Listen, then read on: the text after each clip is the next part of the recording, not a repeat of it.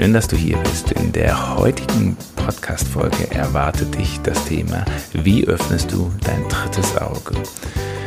In sämtlichen spirituellen Lehren wird dieses Thema immer wieder hart umworben und es kocht immer wieder auf. Es ist ein Riesending, dieses dritte Auge öffnen. Es gibt unzählige äh, Techniken dafür, Atemtechniken, Yoga-Stellungen und auch in sämtlichen Mythologien wird es immer wieder ja, benannt und beworben.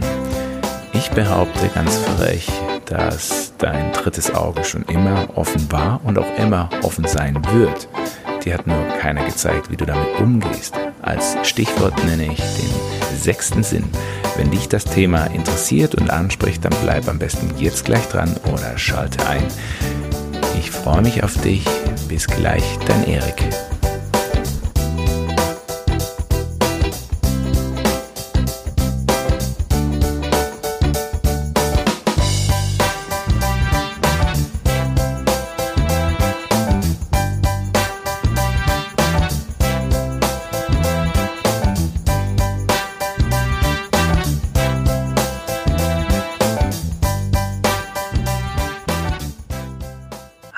Und herzlich willkommen zu einer weiteren Folge vom Free Spirit Podcast. Es ist die dritte Episode und als heutiges Thema habe ich mir überlegt, ähm, mit dir darüber zu sprechen, wie du dein drittes Auge öffnen kannst. Und das ist ein ganz interessantes Thema und auch heiß diskutiert in sämtlichen Mythologien, Religionen, spirituellen Lehren. Und ähm, was ich mich manchmal frage, ist, ähm, warum halten wir so äh, intensiv fest an alten Denkmustern? Überall wird darüber gesprochen, wie wir das dritte Auge öffnen. Ich wage es zu behaupten, dass das dritte Auge schon längst offen ist. Vielmehr sollte die Frage eigentlich lauten, wie nehmen wir das an, was wir über das dritte Auge wahrnehmen? Warum komme ich zu dem Entschluss, diese Behauptung aufzustellen? Das liegt daran, dass ich schon mit mehreren hundert Leuten ähm, wirklich via Remote-Verbindung gearbeitet habe. Ich habe äh, sie energetisch komplett gescannt. Das bedeutet, ich bin äh, äh, ja, Energiezentren abgegangen, ich habe die Aura wahrgenommen und das alles remote. Das bedeutet wirklich, dass wir physisch ähm, einander nicht gesehen haben. Teilweise hatte ich nicht mal ein Bild oder kannte die, größtenteils kannte ich die Menschen überhaupt nicht äh, zuvor. Und ähm, das ist eben der Punkt, wo, wo ich wirklich für mich realisiert habe, äh, dass quasi das, was wir als Gedanken, das, was wir über Bilder und Informationen vermittelt bekommen, dass ähm, das tatsächlich wahr ist und dass das nicht unbedingt immer Informationen sind, die wir jetzt gerade ähm, ja erträumt, uns gedacht haben, sondern dass es tatsächlich sich dabei um Informationen handelt, die von einem Individuum oder von einer Örtlichkeit oder von einem Ereignis, welches vergangen oder auch in der Zukunft ist, ähm, übermittelt werden als Art Eingebung. Und da kommt eben äh, der bekannte ja, sechste Sinn oder siebte Sinn. Ich meine, äh, Wissenschaftler sind sich bis heute immer noch nicht ganz einig, wie viele Sinne wir eigentlich wirklich haben und was äh, ist äh, äh, kein Sinn, was ist ein Sinn. Aber um auf dem Boden der Tatsachen zu bleiben, äh, haben wir eben äh, sehen, riechen, schmecken, hören und das Fühlen. Da, das ist so das gängigste, was wir kennen. Und ähm, damit arbeite ich auch am liebsten. Man könnte noch den Gleichgewichtigkeitssinn mit hinzufügen, aber ähm, der ist jetzt wirklich für die, ja, für die Wahrnehmung äh, oder für die Hellsinne und für das dritte Auge gar nicht so von äh, allzu großer Bedeutung.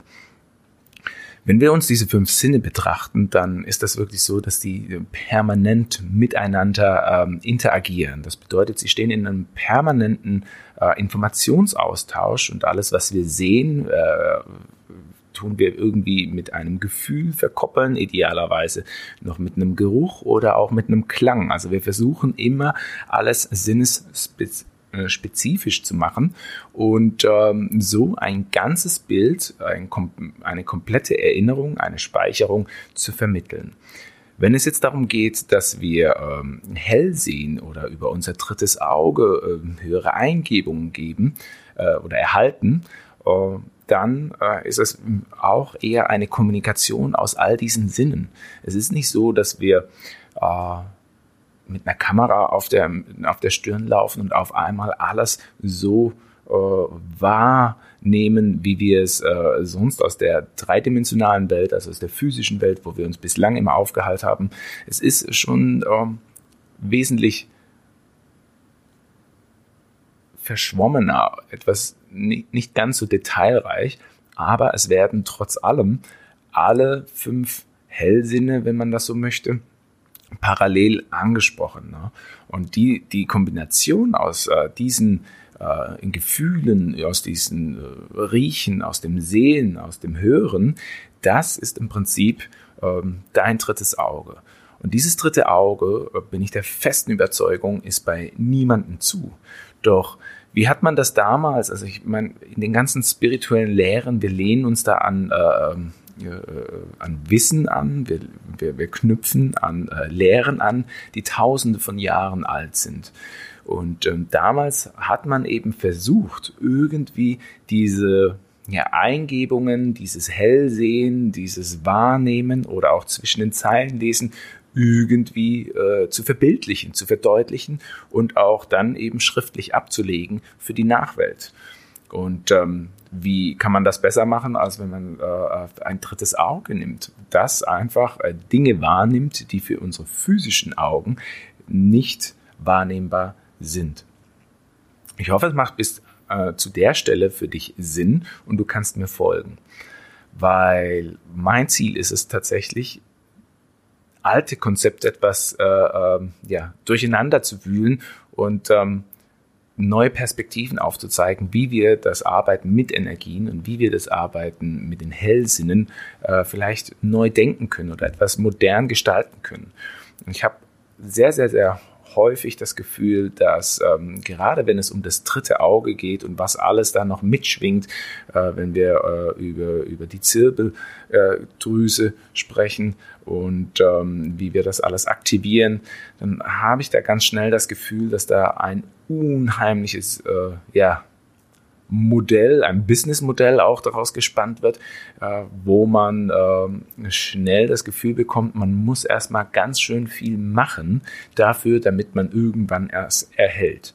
Und ich frage dich an der Stelle eins, glaubst du wirklich, dass du unheimlich viel machen musst, unheimlich viel meditieren, unheimlich viele spirituelle Praxen, wenn alles schon in dir veranlagt sein soll, wenn alles schon in dir ist und du an für sich schon perfekt bist, du diese Perfektion eventuell nur nicht annehmen kannst und das Ganze erkennen kannst.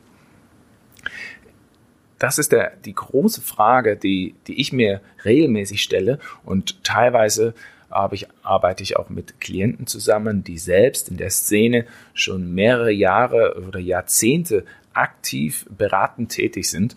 Und ähm, selbst hier kommen immer wieder die gleichen Thematiken hoch. Ne? Selbstzweifel, darf ich es annehmen? Ähm, ist das wahr, was ich jetzt gesehen habe? Ähm, kann ich das äh, meinem Klienten vermitteln? Und das hat mich wirklich äh, äh, wachgerüttelt und zur festen Überzeugung gebracht, dass es tatsächlich äh, so ist, dass diese Eingebung, diese Geistesblitze, diese Intuition, die jeder von uns angelegt hat und jeder von uns kennt und egal mit wem man darüber spricht und je, nach, je nachdem, ne, nicht jeder spricht dieselbe Sprache, jeder hat eine andere Belegung und Bewertung der einzelnen Wörter. Aber wenn du oder wenn ich mich intensiv in Gespräche äh, vertiefe mit Menschen, die dafür ähm, die Interesse haben oder auch äh, irgendwelche ja, Laien, die jetzt quasi mit, der, mit den Hellsinn, mit der Energiearbeit überhaupt nichts zu tun haben. Und ich führe die langsam da, dahin, um äh, über den sechsten Sinn nachzudenken, über ihre Eingebungen, über Déjà-vu, ähm, über solche Themen zu sprechen. Auf einmal kriegt jeder dieses Gefühl und die Erkenntnis, dass da irgendetwas ist, ähm, was ihm unheimlich vertraut ist. Und genau darum geht es, um dieses vertraute Gefühl, dass da irgendwas sein muss, dass da irgendetwas ist und ähm, dass man diesem irgendetwas, dieser äh, Instanz, dieser äh, Energieform, wie auch immer du das benennen möchtest, dass man dem trauen darf. Wir haben es über äh, Jahrzehnte und Jahrhunderte systematisch verlernt und ähm, ja fast schon wie äh, ausgeredet bekommen, dass du diesen Gefühlen, dass du dieser Intuition nicht vertrauen sollst. Du sollst diesen Hellsinnen, diesen Eingebungen äh, nicht folgen. Es zählen Zahlen, Daten, Fakten. Hier oben wird geschalten. Wissen ist Macht, der Intellekt über alles. Und daher fällt es uns so schwer, diesen feinen Wegweisern zu folgen und diesen feinen Wegweisern auch zu vertrauen. Ich hoffe, du kannst nachvollziehen, was ich dir versuche hier an der Stelle mit auf den Weg zu gehen. Es geht nicht darum, irgendetwas zu öffnen. Dein drittes Auge, deine Hellsinne sind bereits aktiv und sie waren es auch jedes Mal. Die spirituelle Praxis soll uns nur vermitteln, diesen Intuition, diesen Gefühlen, diesen Eingebungen wieder äh, mehr zu vertrauen. Durch Rituale, die wir täglich anwenden, durch äh, Yoga-Praxis, äh, wo wir das Gefühl für unseren Körper, für unseren Geist, äh, für unseren Spirit, für unsere Seele wieder zurückerlangen, kommen wir allmählich auf den Weg, uns wieder zu vertrauen, was wir fühlen, na, bei Atemübungen als Beispiel, ne, ganz entscheidend, wie, wie, fühlst du dich danach? Äh, was löst es aus? Was kommt in dir hervor? Es gibt unzählige Therapieformen, äh, Farbgestaltung, Bildermalen, all das. Es geht immer um das Gefühl dahinter. Und wir versuchen eben aus der grobstofflichen Welt, aus der materiellen Welt langsam Schritt für Schritt wieder auf die feinstoffliche Welt zu kommen, um die Gefühle zu interpretieren und wahrzunehmen und in uns aufsteigen zu lassen, äh, um sie dann letzten Endes wieder zu definieren und zu interpretieren, was eigentlich im Grunde genommen schon wieder eine Limitierung darstellt. Aber das ist ein anderes Thema. Und jetzt frag dich mal ehrlich, wie oft hattest du schon ein Déjà-vu? Wie oft hattest du ein, ein, ja, eine Vorahnung, ein Gefühl und vielleicht auch ein Bild oder eine Situation im Kopf, die danach so eingetroffen ist? Lass mal dieses, diese Situation aufkommen.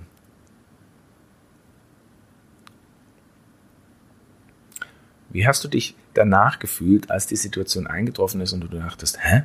Ich, kann, ich kannte das irgendwoher. Das kommt mir so vertraut vor. Bin ich, bin ich jetzt irre? Spinne ich?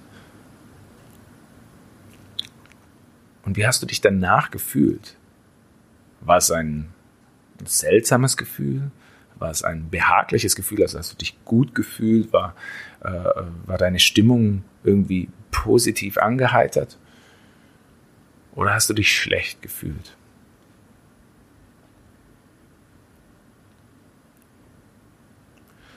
In den meisten Fällen, wenn du jetzt nichts wirklich Schlimmes vorhergesehen hast, aber sogar tatsächlich mit Klienten, wo ich mich unterhalten habe, wo schlinge, schlimme Ereignisse eingetroffen sind, selbst danach haben sie sich ähm, behaglich, also gut gefühlt, weil sie eigentlich schon ähm, die Situation haben kommen sehen, es erfüllt oder gesehen haben und ähm, leider diesen Eingebungen nicht gefolgt sind. Und was ich quasi in meiner Arbeit mit dem Aura-Reading mache, ist ähm, diese, äh, äh die, diese Situationen oder auch Situationen aus Vergangenheit oder ganze äh, äh Energiezentren von Klienten ganz bewusst abfragen. Also im Prinzip ist das nichts anderes als, ähm, ich habe für mich erkannt, dass mein sechster Sinn, dass meine Hellsinne, dass meine Intuition wahr ist und dass ich ihr vertrauen kann und dass ich sie ganz gezielt in gewisse Regionen, Bereiche lenke. Das ist das große Mysterium dahinter. Wir lenken unseren Fokus auf gewisse Bereiche. Und dazu brauche ich nicht mehr als das Vertrauen, dass das wahr ist. Und wie erlangen wir das Vertrauen, dass etwas wahr ist? Durch Erfahrungen. Sprich, wenn du keine Erfahrungen sammelst oder äh, die Erfahrung unterdrückst oder versuchst, das ganze Konzept äh, ähm, der Hellsinne beiseite zu schieben, zu blockieren, dann kannst du auch niemals die Erfahrung machen von, es funktioniert. Wow, da ist wirklich etwas. Die beste Erfahrung sammelst du natürlich mit Menschen, die du nicht kennst. Ne? Aber wie stellt man das an? Also idealerweise bekommst du einen gewissen Leitfaden oder legst deinen Leitfaden zurecht und dieser Leitfaden, äh, nach dem richtest du dich und arbeitest mit wildfremden Menschen und holst dir danach ein Feedback zu dem, was du da wahrgenommen hast. Ich verspreche dir, wenn du das mit fünf bis zehn Menschen gemacht hast, dann zweifelst du nicht mehr daran, dass Energie der Aufmerksamkeit folgt und dass du ganz gezielt aus gewissen Bereichen äh, in unserer Welt ähm, und darüber hinaus äh, Dinge anzapfen kannst und Informationen abrufen kannst.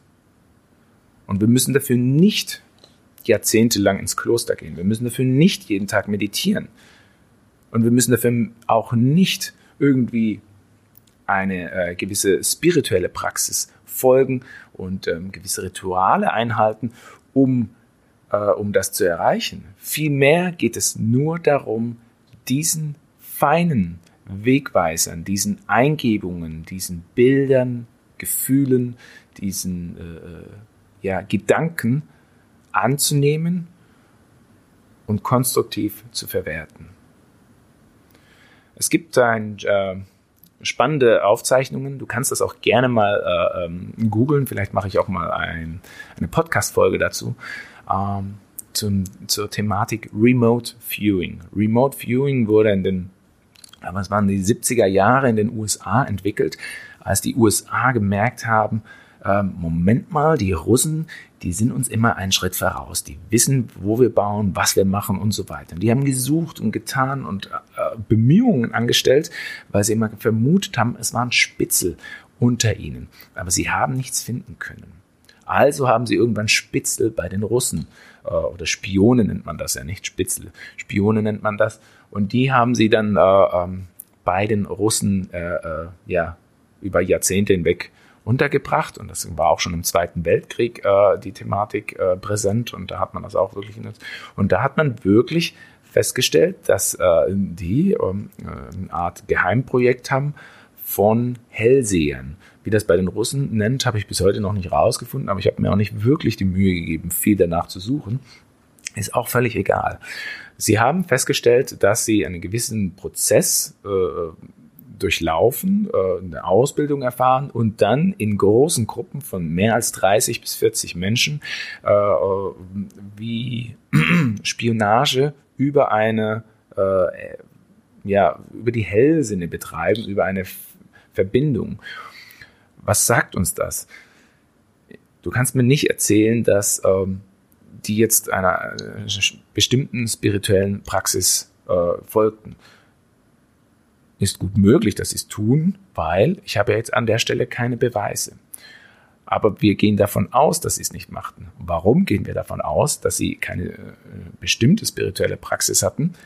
Weil sie weil die Amerikaner das dann eben kopiert haben, in die USA gebracht haben und das relativ analytisch und technisch umgesetzt haben, also in einem gewissen entspannten Zustand kommen, äh, ein, eine Target, man erhält dann eine Target-Nummer, äh, man weiß nicht, in welcher Verbindung diese Nummer oder die, äh, zum Target steht, also zu dem eigentlichen Ziel. Das ist irgendeine Nummer, die quasi der Chef von der ganzen äh, Truppe äh, definiert hat und sagt, okay, die Nummer 63421 ist jetzt ähm, das Weiße Haus und wir wollen wissen, was darin passiert oder ganz spezifisch einzelne Räume oder Bereiche, Geschosse, was auch immer.